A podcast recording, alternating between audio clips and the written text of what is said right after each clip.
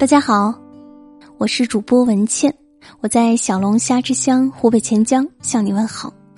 今天要和大家分享的文章是：别把孩子养成一个令人讨厌的人。作者：鱼爸，一起来听。记得有一次带儿子去书店看书，那是靠近电影院边上的一家小书店，书的品种不多，看的人也少。儿子刚刚进去，非常兴奋，就大声跟我说：“爸爸，这儿的书跟我们家一样多呀！”我赶紧示意他声音小一点，因为不能让孩子打扰了别人，成为一个不受欢迎的孩子就不好了。小家伙赶紧压低了声音。这时，另外一个三岁多的孩子在书架前大声的喊：“妈妈，妈妈！”应该是他想要拿架子上的一本书，但是拿不到。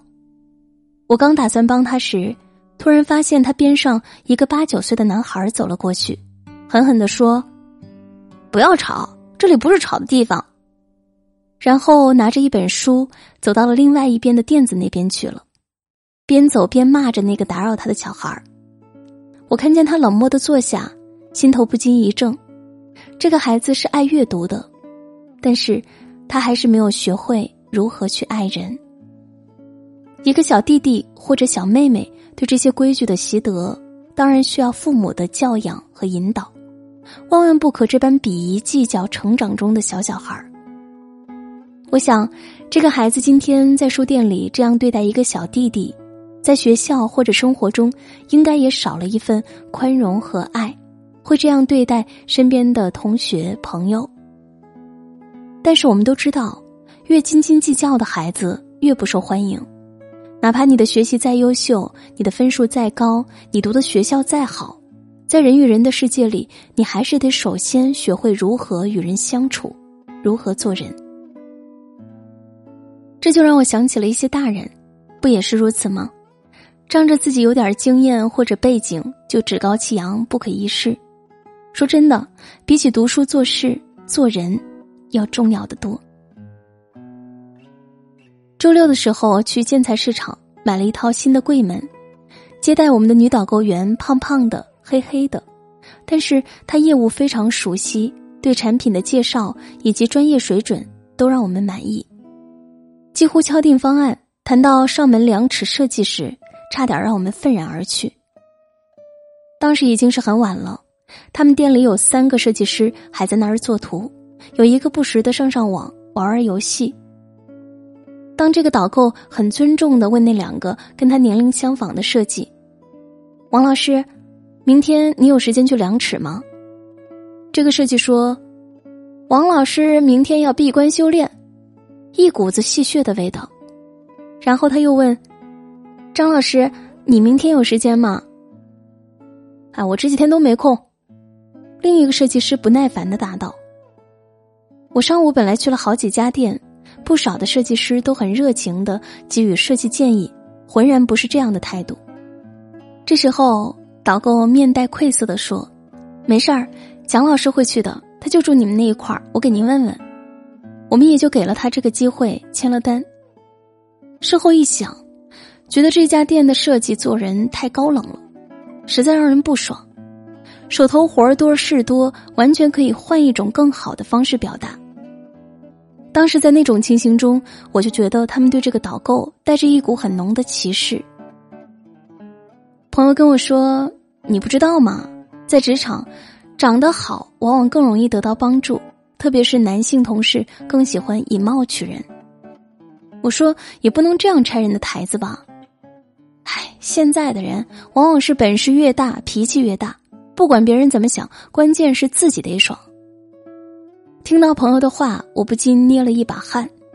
这样的人是不少，可是我还是要教育我的孩子：本事越大的人脾气越好，能力越大的人责任越大。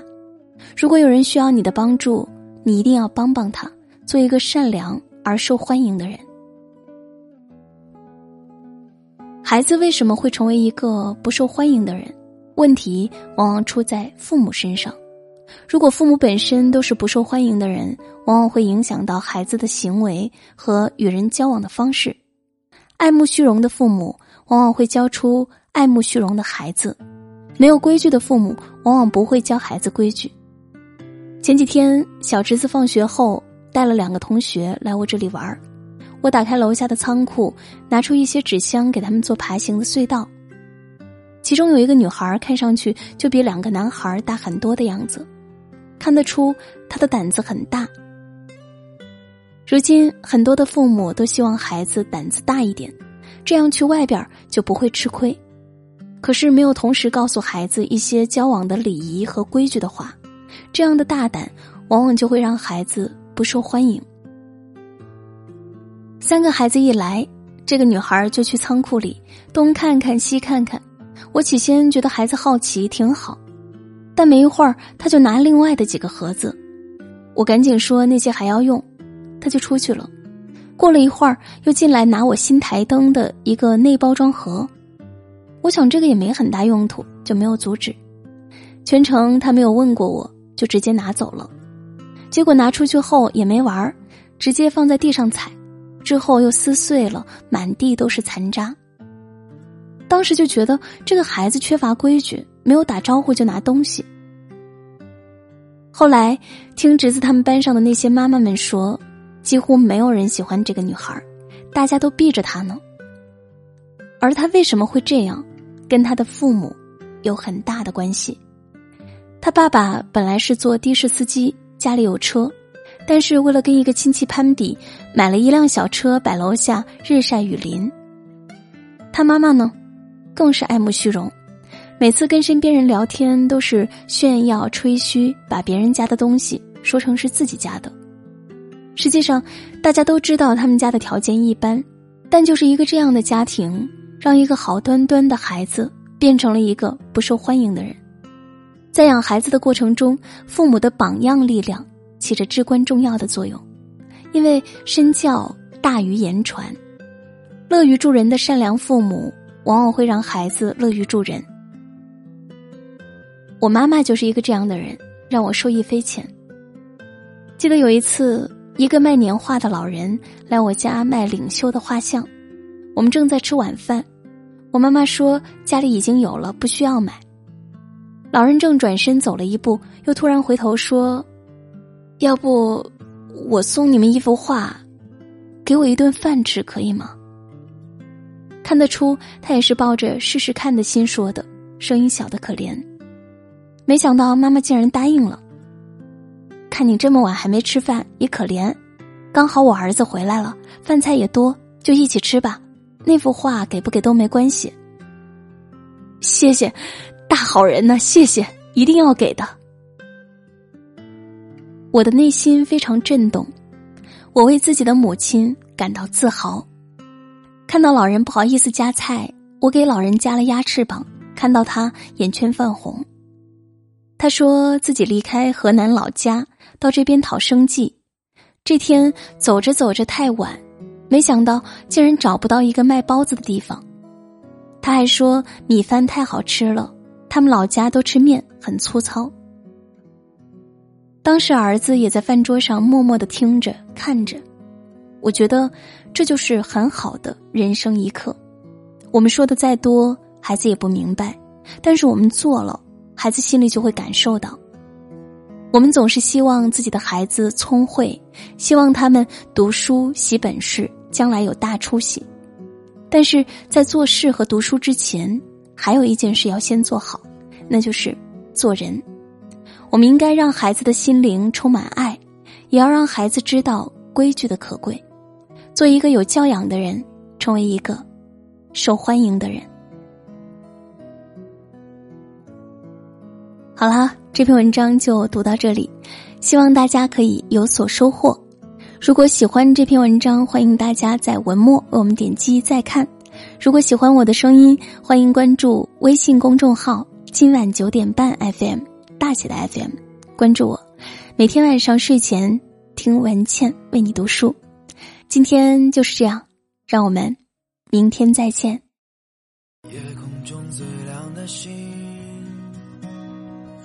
否听清那仰望的人心底的孤独和叹息？哦，夜空中最亮的星，能否记起曾与我同行、消失在风里的身影？我祈祷拥有一颗透明的心灵和会流泪的眼睛，给我再去相信的